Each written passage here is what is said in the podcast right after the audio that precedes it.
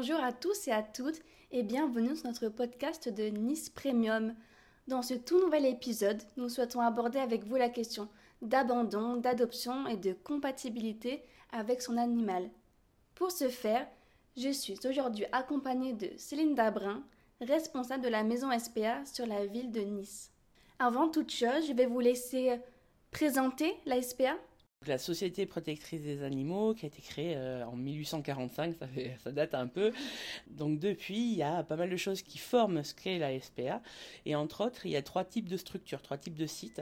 Donc il y a les refuges, qui sont bien connus maintenant. Il y a les dispensaires, qui sont des sites qui vont être là pour euh, réaliser les soins vétérinaires des personnes qui n'ont pas les moyens de faire accompagner leurs animaux euh, chez un vétérinaire. Et enfin, il y a les maisons SPA, qui sont des points d'information et de sensibilisation à la protection animale avec comme rôle de venir avant les abandons, avant les maltraitances et donner de l'information et de la connaissance aux gens pour essayer de faire justement changer ce qui amène euh, aux difficultés de la protection animale. À Nice, c'est donc une maison SPA, donc un point d'information et de sensibilisation. Pouvez-vous maintenant nous parler de vos missions à la maison SPA de Nice? C'est divers et varié. Première chose, c'est d'être ici en tant qu'accueil. Euh, on va répondre aux appels téléphoniques, aux accueils, on va accueillir les gens physiquement.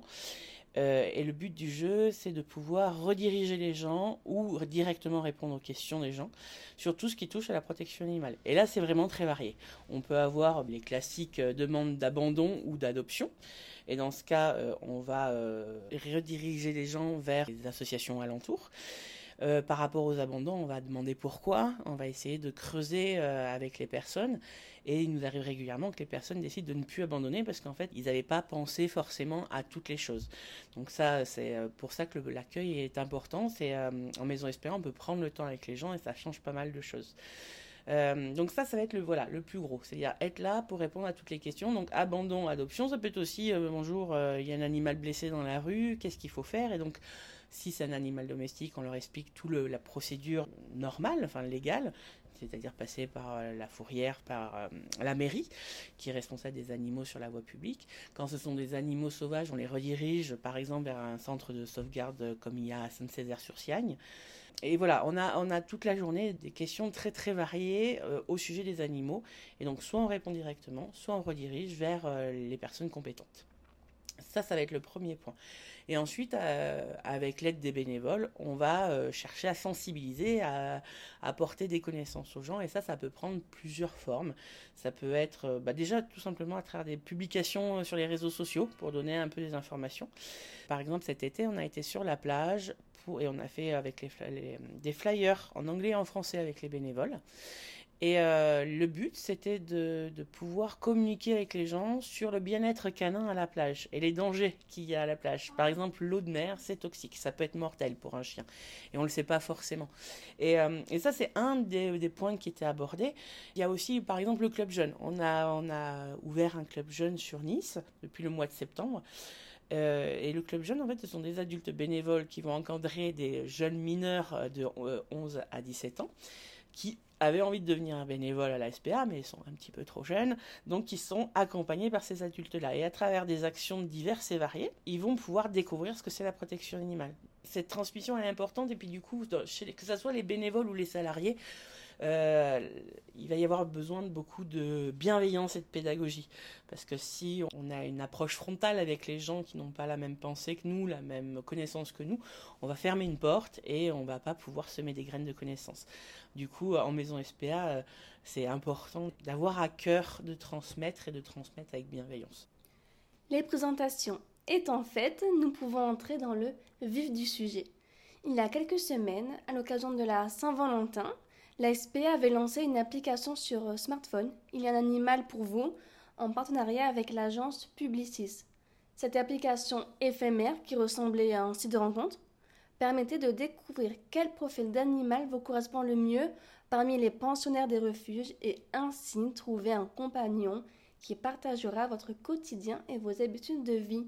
Cela vient donc nous questionner sur l'importance d'être compatible avec son animal c'est important de, se sentir euh, compatible, de se sentir euh, en adéquation avec l'animal, euh, parce que ensuite l'animal dépend pleinement, enfin totalement de nous pour tout son système, que ce soit euh, pour être heureux, pour manger, pour boire, son action physique, tous ses besoins dépendent. Euh, voilà, l'humain fait la pluie et le beau temps pour cet animal. On va prendre l'exemple typique du, du très sportif qui a besoin d'extérioriser cette énergie et, avec quelqu'un de pantouflard, ça va être compliqué. Ça va être un animal qui va euh, du coup en pâtir et peut-être en faire pâtir son humain avec des comportements qui, va, qui vont se développer qui ne seront pas appropriés au bien-être de la famille parce que le chien en pâtira trop du manque d'exercice.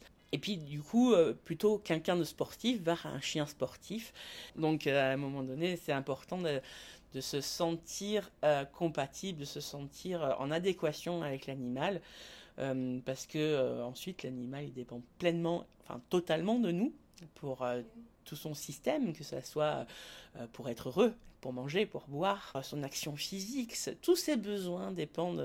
voilà, l'humain fait la pluie et le beau temps pour cet animal. Donc c'est important d'en prendre conscience et de prendre un animal qui va correspondre à notre à nos envies, à nos, propres euh, personnalités et, euh, et à ce qu'on envisage pour les 15 prochaines années.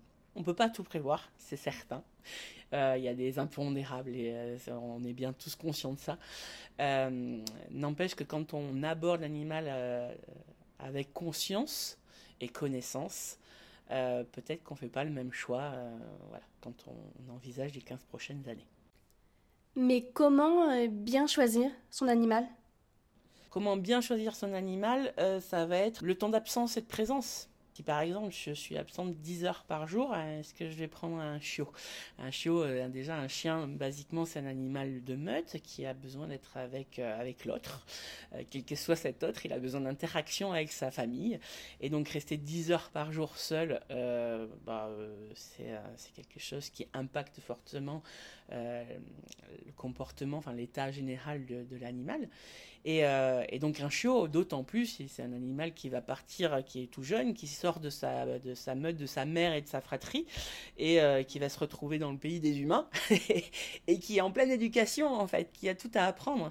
Il doit apprendre la frustration, il va devoir apprendre qu'on mord pas, qu'on mord pas le pied de chaise, qu'il a besoin de stimulation, il a besoin d'énormément de temps, de présence et de patience. Donc effectivement, à ce moment-là, par exemple, il est évident que le temps de présence, il est primordial de s'inquiéter de ce sujet-là. C'est euh, pour moi, en tout cas, ça fait partie déjà de la première chose à se, questionner. Quel est le temps de présence que je vais avoir avec cet animal? Alors, ça peut être du temps de présence à la maison, mais ça peut être aussi du temps de présence. Il y a des personnes qui amènent leur chien partout euh, maison et qui vont juste avoir besoin de au travail à la maison et qui vont juste avoir besoin de laisser l'animal seul pour euh, bah, les impératifs tels que le médecin ou les courses. Donc voilà, ça c'est la première chose que je pense qu'il faut se poser. Ensuite, il y a le budget parce qu'un animal ça a un impact. Classiquement, il faut euh, une alimentation avec une qualité raisonnable de manière à éviter des problèmes de santé par la suite liés aux croquettes par exemple. Il y a les vaccins tous les ans. Que le chat ou le chien sorte euh, ou pas, euh, faut qu'il ait des soins, il faut qu'il ait un accompagnement sanitaire. Et puis il y a euh, les imprévus. S'il se passe quoi si mon chien déclare, déclare, une maladie, un accident, etc. Et donc ça, au niveau budget, il faut pouvoir assumer une vie dont on a la responsabilité et pour lequel il n'existe pas de, sécurité sociale. Donc ça, c'est important de s'inquiéter du budget, de réfléchir si on a les moyens de pouvoir accompagner un animal pour les prochaines années. Euh, et puis voilà, après tout ce que je disais tout à l'heure par rapport à notre train-train, nos envies, est-ce qu'on est plutôt sportif, est-ce qu'on est plutôt euh, routinier, est-ce qu'on est plutôt dans la course ou plutôt dans la rando euh, Toutes ces questions-là vont faire partie de la compatibilité. Est-ce que est-ce qu'on peut faire notre vie entre, entre la personne et le chien Est-ce que c'est faisable? Dans cette optique, il me semble que vous faites remplir un formulaire avant une potentielle adoption pour cerner le caractère de la famille et également aborder des questions qui peuvent être source d'abondance si on n'y a pas réfléchi en amont alors nous, sur la maison SPA, c'est comme ça qu'on fonctionne parce que nos animaux sont en famille relais. Ce sont des bénévoles qui accueillent les animaux chez eux en attendant qu'ils soient adoptés. Donc ils peuvent, les gens ne peuvent pas venir sur site pour euh, choisir l'animal directement comme ça sur un coup de cœur. Donc on leur demande de remplir d'abord euh, une fiche de candidature. Et dedans, ils nous parlent d'eux, ils nous parlent de comment ils fonctionnent au quotidien, ce qu'ils recherchent, quel est leur souhait euh, pour euh, l'animal. Est-ce que déjà c'est un chien, un chat, quelle tranche d'âge, ce qu'ils se sentent capables d'accepter ou pas? On pose aussi quelques questions pour ouvrir au dialogue. Tiens, est-ce que vous êtes posé la question de si vous partez en vacances comment ça se passe pour l'animal, par exemple? Donc voilà comment, comment ça fonctionne et comment on recherche les compatibilités. Puis une question qui pourrait intéresser nos auditeurs. Comment devenir bénévole ou apporter son aide à la SPA bah, alors, pour la SPA en général, déjà, la première chose, on peut adhérer. Parce qu'en devenant adhérent, on donne sa voix à la SPA. Euh, et, grâce à ça, ça permet de faire avancer des, grandes causes. Parce que la SPA, quand elle essaie de porter des nouvelles lois, des changements de loi, bah, c'est parce qu'il y a beaucoup d'adhérents derrière euh, que ça a un impact. Donc ça, c'est la première façon, la plus simple, je dirais, de pouvoir participer à la cause de la SPA. Ensuite, euh, bah, il y a les dons, parce que la SPA fonctionne uniquement grâce à la générosité du public. Et nous, sur, euh, sur Nice, on a effectivement des besoins bénévoles. Alors, partout en France, ils en ont besoin, mais nous, comment on fonctionne, du coup, il faut envoyer un mail à nice la-6spa.fr pour nous dire qu'on est intéressé, la personne est intéressée pour devenir bénévole. Une espèce de petit mail de candidature, c'est toujours sympathique. Et nous, en retour, on va envoyer ce qu'on appelle une fiche d'intérêt.